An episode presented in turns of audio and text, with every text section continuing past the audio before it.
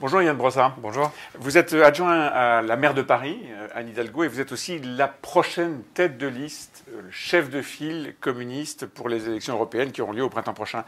Euh, vous êtes donc un des soutiens principaux d'Anne Hidalgo, chargé du logement, de, de l'habitat, de l'hébergement d'urgence aussi. L'opinion révèle ce matin que Cédric Villani lance sa campagne. Il a déjà commencé à structurer sa campagne. Ça vous inquiète? Non, après tout, il a le droit d'être euh, candidat. Ah bah oui, il a le droit. Je, note quand même que La République En Marche a un nouveau candidat à peu près tous les jours. Je pense mhm. que ça révèle quand même une difficulté interne euh, aux macronistes et une difficulté pour Benjamin Griveaux à s'imposer comme le candidat euh, favori de La République En Marche. Parce que si Benjamin Griveaux était convaincant, s'il était perçu comme le meilleur candidat leur permettant euh, de gagner la mairie de Paris. On aurait, déjà été adoubé par Emmanuel Macron. On n'aurait sans doute pas de nouvelles vocations qui se réveillent tous les jours. Donc vous dites que c'est la preuve que Benjamin Griveaux, comment dire, ne mord pas, mais est-ce que Cédric Villani, qui est beaucoup plus connu, populaire, euh, qui a été élu, qui, a soutenu Anne Hidalgo aux dernières municipales. Est-ce que ça n'est pas inquiétant pour vous de voir un concurrent comme ça apparaître au nom de la République en marche? Il a des qualités personnelles, mmh. sans aucun doute, des qualités de, de mathématicien à l'évidence. Après, on verra bien quelles sont les propositions euh, qu'il fait. Moi, je suis convaincu que ces élections municipales seront aussi une bataille de projets. Qu'est-ce que Cédric Villani propose Et de bilan De bilan, bien sûr, et ah nous assumerons le bilan. Et moi, j'assumerai parfaitement euh, mon bilan en matière de logement. Mais qu'est-ce qu'on propose en matière de logement? Est-ce qu'on est favorable ou pas au développement euh, du logement social? Est-ce qu'on est favorable ou pas à la réduction de la place de la voiture à Paris? Ce seront autant de questions qui seront posées et on verra bien comment Cédric Villani se, se positionne. En tout cas, vous, au nom du Parti communiste, vous resterez sur la liste de Daniel D'abord, moi, je suis aujourd'hui candidat aux élections euh, européennes. Ça, c'est pour le printemps prochain, mais dans 18 mois. Et, les choses commencent à se structurer maintenant. Vous resterez au nom du Parti communiste sur la liste des Je, je m'engagerai dans cette bataille, mais mmh. euh, une fois élu au Parlement européen, je ne resterai pas adjoint au maire, puisque c'est évidemment incompatible. Conseiller municipal, oui, adjoint au maire, non.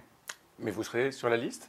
Pardon, vous ne répondez pas à ma question. Sans doute, si, si, sans, doute, euh, sans doute, comme, comme, comme élu du 18e. C'est un arrondissement que, que j'aime beaucoup et dans lequel je, je continuerai à m'engager. Les Gilets jaunes euh, promettent de bloquer la France, mais surtout Paris, euh, ce, week-end, samedi. Euh, est-ce que vous soutenez leur démarche? Oui, et je comprends totalement. Y compris le fait de bloquer Paris? Oui, enfin, en tout cas, je comprends totalement la colère des Gilets jaunes. Après, mmh. c'est à, eux de déterminer les formalités de, leur action. Ce n'est pas aux partis politiques de dire quelles doivent être les, les modalités de la mobilisation. En revanche, la colère qui monte en France sur la question du pouvoir d'achat, sur la question du prix des carburants, je la partage pleinement. J'étais samedi dernier aux côtés des Gilets jaunes à Saint-Amand-les-Eaux euh, dans le Nord et ce que j'ai entendu euh, m'a renforcé dans l'idée qu'il y a une mmh. colère énorme dans notre pays sur cette question du pouvoir d'achat. Et donc ils ont raison de se mobiliser. Et, de bloquer Paris. Encore une fois, j'insiste, vous êtes euh, oui, bien sûr. un des, édiles de Paris.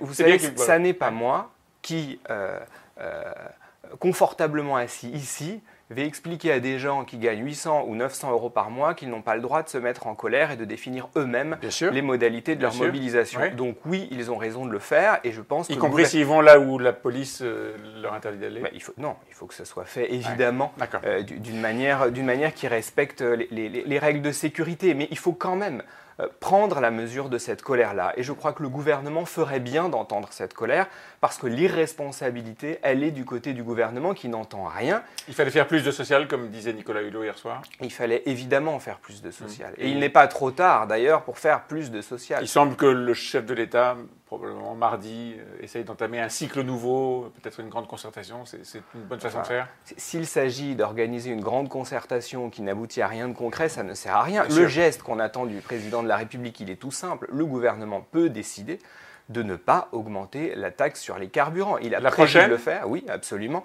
Il peut tout à fait. il doit y, sursoir. le gouvernement doit évidemment y sursoir. Je dirais même que c'est la condition pour que le dialogue puisse se faire avec les Gilets jaunes. Il n'y a pas besoin euh, de faire des concertations à n'en plus finir sur le sujet, que le gouvernement revienne sur cette décision-là, qu'il rende du pouvoir d'achat à ses familles, et ça, ira déjà beaucoup une partie de la colère.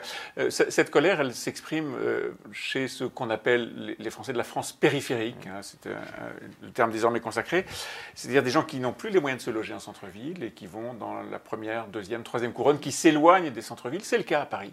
Vous êtes chargé du logement et on voit que Paris perd des habitants, Paris perd des enfants en bas âge, des enfants en âge scolaire. Est-ce que ce n'est pas dans votre bilan la partie la plus difficile à assumer? D'abord, la mobilisation, pour être tout à fait franc, elle ne se fait pas singulière, enfin, elle ne se fait pas principalement en Ile-de-France. Et, donc, en l'occurrence, et donc, en l'occurrence, mais, parlons de Paris qui perd des habitants. Paris perd des habitants pour une raison très simple, c'est que les loyers sont trop chers. Paris, c'est 60% de locataires. C'est la proportion inverse de la proportion nationale d'ailleurs. Donc la question principale, c'est comment on fait baisser les loyers et comment on fait en sorte que des familles de la classe moyenne puissent continuer à habiter à Paris. Ça passe par deux actions.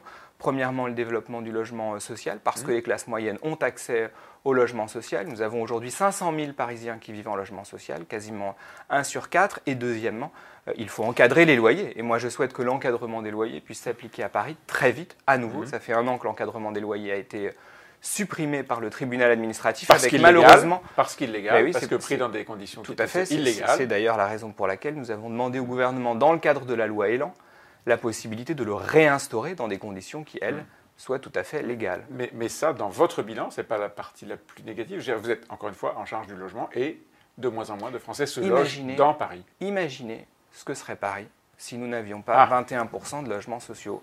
Et, d'ailleurs, c'est une situation que nous avons connue. Avant 2001, lorsque Jacques Chirac et Jean Tibéry étaient maires, Paris perdait chaque année des dizaines de milliers d'habitants. Donc la réalité... Donc vous avez freiné ce mouvement? Bien sûr que nous avons freiné euh, ce mouvement. Et plus on fera du logement social, plus on permettra à des classes moyennes d'habiter à Paris.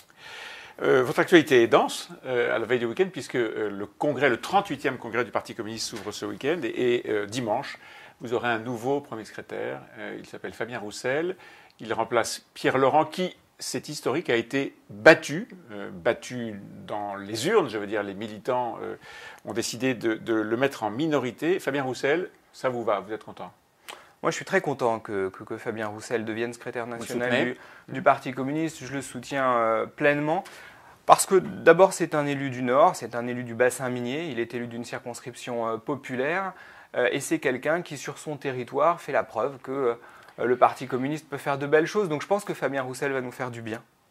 C'est uniquement parce qu'il est élu du Nord? Non, il, a la réputation, par exemple, d'être beaucoup plus euh, comment dire, vocal que Pierre Laurent, plus présent, plus fort en gueule, comme on dit. c'est ça qui vous manque? On est dans une période où il y a beaucoup de colère. Et cette colère, il faut que nous soyons capables de l'exprimer. Et je pense effectivement que Fabien Roussel a cette capacité-là. Il a par ailleurs la capacité à s'adresser à un électorat populaire. Dans sa circonscription du Nord, aux dernières élections régionales, euh, Marine Le Pen avait fait plus de 50%. Donc Fabien Roussel est quelqu'un qui est capable mmh. d'aller chercher euh, cet électorat populaire. Il faut être fort en gueule aujourd'hui pour exister dans la politique, pour, pour exister à côté de Jean-Luc Mélenchon, par bah, exemple Il faut être fort en gueule, il faut aussi être capable de faire des propositions. Fabien mmh. Roussel est par exemple quelqu'un qui travaille beaucoup sur la question de la, de la lutte contre la fraude fiscale. Et dans la période actuelle, le moins qu'on puisse dire, c'est que c'est un sujet d'actualité et qu'on aura besoin de ces propositions. En tout cas, vous le soutiendrez.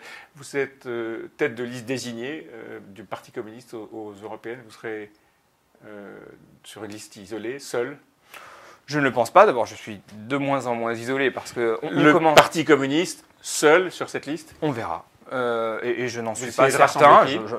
nous continuons à discuter avec d'autres formations politiques, notamment euh, avec Benoît Hamon, que nous avons déjà rencontré, que nous rencontrerons encore à l'avenir. Donc mm. moi, je continue à tendre la main avec ceux qui partagent avec nous l'idée que euh, l'Europe n'est pas condamnée à être une machine à fabriquer de la régression sociale. En tout cas, vous nous allons travailler avec d'autres.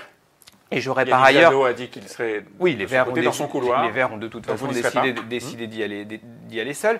Mais j'aurais par exemple sur ma liste l'ouvrière de Merci Patron, Marie-Hélène Bourlard, qui est une, ouvrière. C'est la, la, première fois qu'on donne la possibilité à une femme ouvrière de rentrer au Parlement européen. Croyez-moi, ça, ça changera un peu les choses. Elle sera juste derrière vous, en tête de liste? Elle sera dans les quatre premiers sur, sur notre liste. En tout cas, Élise, merci beaucoup. Merci à vous.